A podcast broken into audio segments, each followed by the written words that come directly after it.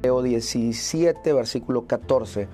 Dice, cuando llegaron al gentío, vino a él un hombre que se arrodilló delante de él diciendo, Señor, ten misericordia de mi hijo que es lunático y padece muchísimo porque muchas veces cae en el fuego y muchas en el agua. Y lo he traído a tus discípulos, pero no le han podido sanar. Respondió Jesús y dijo, oh generación incrédula y perversa, ¿hasta cuándo he de estar con vosotros? ¿Hasta cuándo os he de soportar? Traédmelos acá. Y reprendió Jesús al demonio, el cual salió del muchacho y éste se quedó sano desde aquella hora hasta ahí. Quiero partir estos minutos en dos. Y la primera parte es que nos demos cuenta de la realidad en la cual cada uno de nosotros podemos estar viviendo estamos viviendo. Y es que hay gente que está siguiendo a Dios y lo está siguiendo desde un corazón tan necesitado. Hay papás tan angustiados por lo que está sucediendo en este tiempo y sobre todo por sus hijos. Yo veo aquí a un papá que va con Jesús, que sabe que no hay respuestas en otro lado. Y quiero decirte a ti que, que nos estás viendo, que las respuestas se encuentran en Dios. Las respuestas se encuentran en el Señor. Tú puedes estar conectado con mucha gente. Vivimos en el tiempo de los likes. Vivimos en el tiempo de querer estar conectado. Entre más personas tengas ahí en tus perfiles y entre tus redes sociales, parece que eso te da más alegría, más deleite. Y quiero decirte que puedes tener millones de personas conectadas contigo y eso te puede dar tranquilidad, pero eso no te asegura la eternidad. Con el único que te viéramos de estar conectados, que realmente no solamente nos ayuda en este tiempo, sino en la eternidad, es Dios. Bendito sea el Señor porque algunos están utilizando las redes sociales para compartir las verdades de la vida eterna, las verdades del Evangelio. Y qué bueno, hermano pero están basados, están conectados con Dios y puedes darte cuenta con lo que se escribe, con las fotos, con lo que suben, te das cuenta cuál es la intención, te das cuenta cuál es la necesidad. Una persona que está constantemente subiendo una foto de sí mismo, de sí mismo, de sí mismo o de sí misma, es una realidad de que tiene una necesidad de, de aceptación. Hay algo, hay un hueco en su corazón que no lo puede satisfacer. Y por eso necesita subir una fotografía para que la gente hable de ella, para que la gente le dé eh, la aceptación. Y ahora la aceptación es a través del like o de un corazoncito, de un emoji y todo eso. Entonces usted dice, ay, bueno, sí soy importante para los demás. Y entonces, uy, puedo, puedo seguir adelante. Y lo primero, yo quiero decirte que si lo primero que agarras en el día es tu celular y lo último que agarras en el día es tu celular y no estás conectado con la realidad de Dios, ni de tu, de tu mundo. Entonces hoy quiero invitarte a que te conectes con el Señor.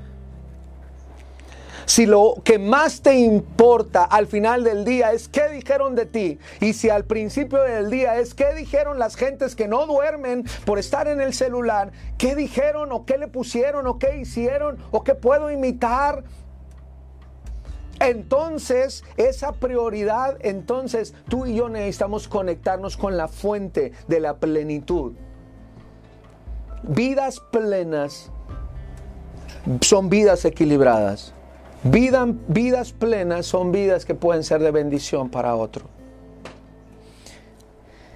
Dice que este muchacho no está bien, padece mucho, no sabe lo que es bueno, no sabe lo que es malo. Me preocupa una generación así de jóvenes me preocupan padres que están llorándole al Señor a través de la oración y yo creo que muchos de los que están aquí conectados son respuesta de, de las oraciones de muchos de sus padres y de sus mamás. Dice que este hombre le está diciendo a Jesús, ¿sabes qué? Mi hijo está mal de la cabeza, ¿sabes que Padece mucho, se golpea y ¿sabes que Muchas veces se cae al fuego y muchas veces se cae al agua y no sabe lo que está haciendo. ¿Conoces gente así que no sabe lo que está haciendo? Que no entiende los peligros, que no entiende de los límites.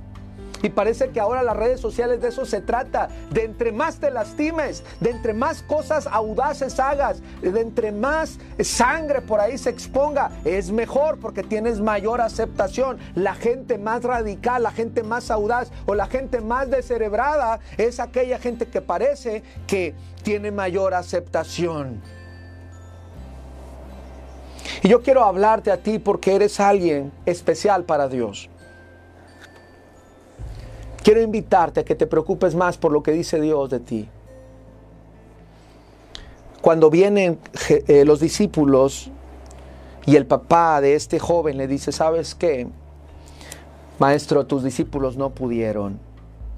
Jesús se voltea y los regaña y les dice, oh generación incrédula y perversa, ¿hasta cuándo he de estar con vosotros? ¿Hasta cuándo os he de soportar? Traédmelos acá y Jesús hizo la sanidad. Me parece increíble que eran tres años y medio de estar con Jesús, eran tres años y medio de conocer al Maestro, pero no estaban del todo conectados con el Señor. Yo quiero decirte que tal vez nuestros padres son pastores, nuestros padres llevan toda la vida en la iglesia, nosotros desde pequeños estábamos en la iglesia, pero eso no significa que tú estés conectado con Dios. Tal vez estás en un ministerio dentro de la iglesia, tal vez puedas estar colaborando y predicando y dirigiendo, pero eso no significa que estés conectado con Dios. Aquí hay gente que está ejerciendo un ministerio, hay gente que está ejerciendo, no solamente sigue a Jesús, sino son enviados de Jesús, son los discípulos de Jesús, los han enviado a sanar a otros y sabes que se están quedando en el camino, no pueden. El verso 19 dice, Después de la regañiza, decimos en México, después de que los regaña Jesús y les dice por qué van a seguir dudando y por qué van a seguir albergando en sus corazones todavía maldad, si no necesitan ustedes confiar más en mí.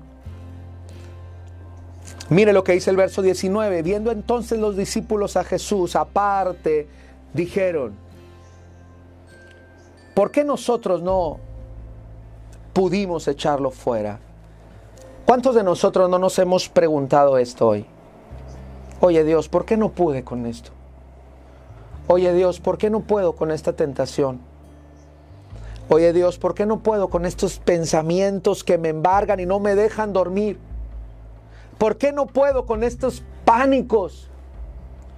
¿Por qué no puedo, Señor, con estas pruebas y con estas luchas? ¿Por qué no puedo, Señor, mantener la paz y la fe en medio de esta pandemia? ¿Por qué no puedo? ¿Por qué no puedo seguir adelante? ¿Por qué pareciera ser que la gente nos ha pedido que le ayudemos y no pudimos ayudarle? ¿Por qué no pudimos? Y hay una respuesta muy sencilla y es para todos de parte de Dios y para una realidad que hoy y tú tú y yo estamos viviendo. El verso 20 dice, Jesús les dijo, ¿sabes por qué no puedes? Porque estás desconectado. ¿Sabes por qué no pueden? Porque están desconectados. Si aquí está un piano y tiene su cable para conectar a la luz, y yo digo, ese contacto de la luz no sirve, así que ¿para qué lo conecto ahí?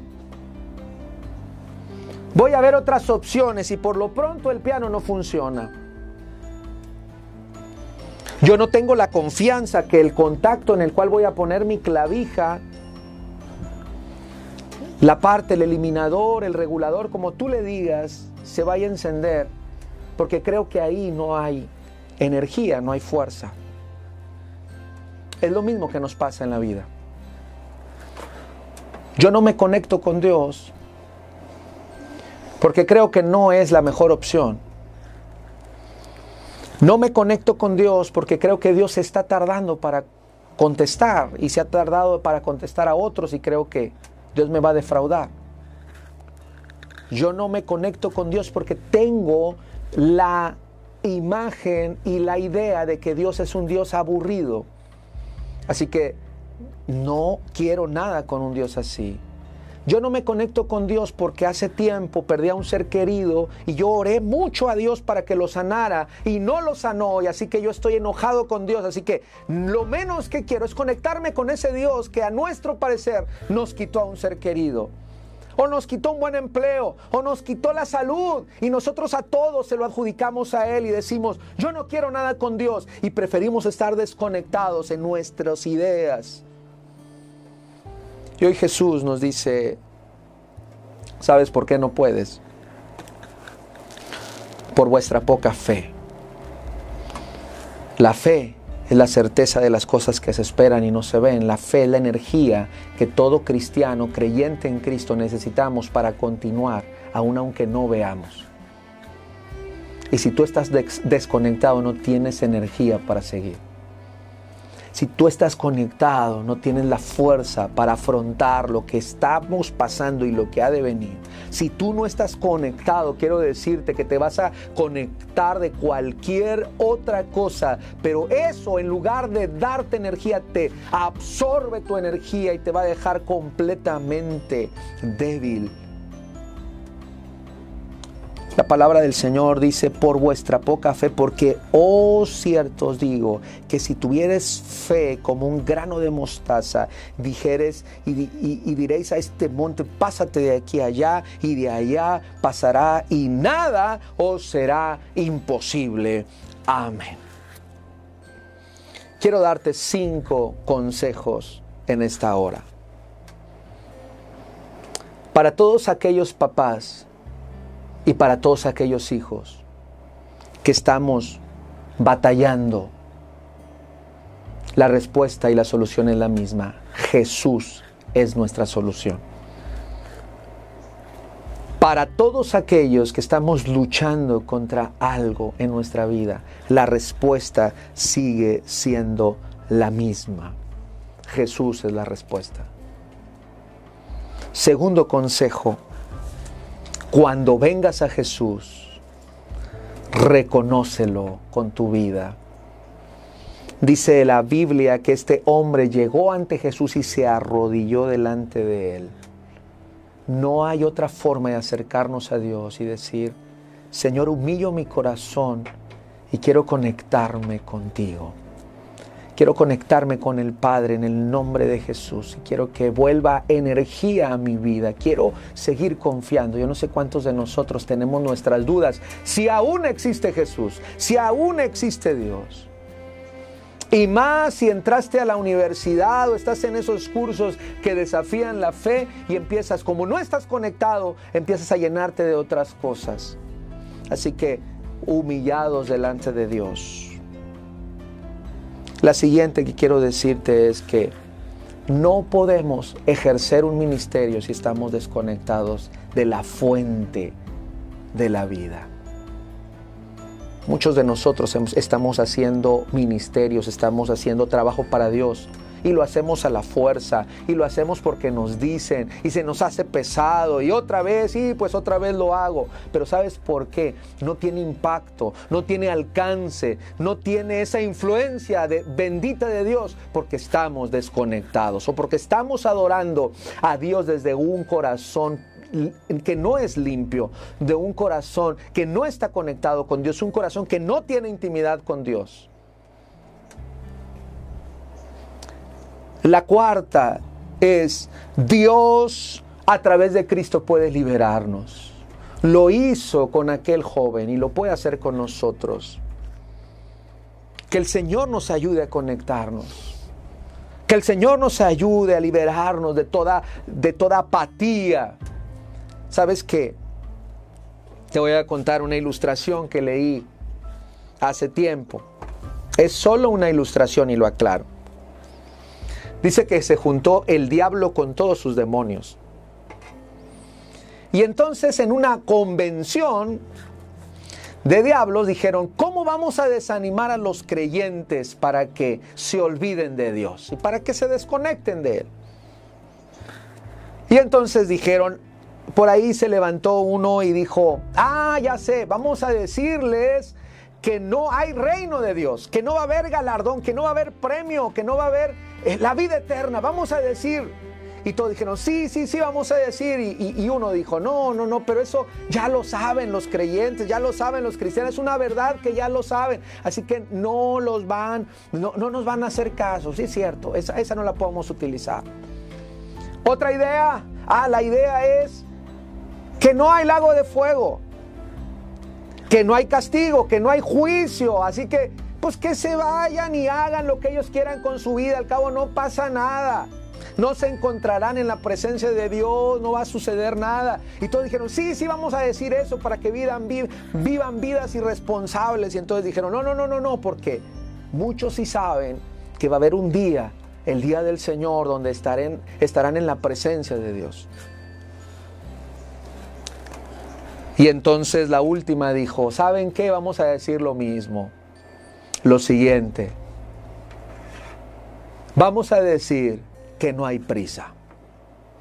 Díganle a los creyentes que no hay prisa por creer, que no hay prisa por arrepentirse, que no hay prisa por reconectarse con Dios, que no hay prisa por nada. Y sabes que hoy hay una verdad que está por todos los países y por todas las calles y es, no hay prisa con las cosas espirituales.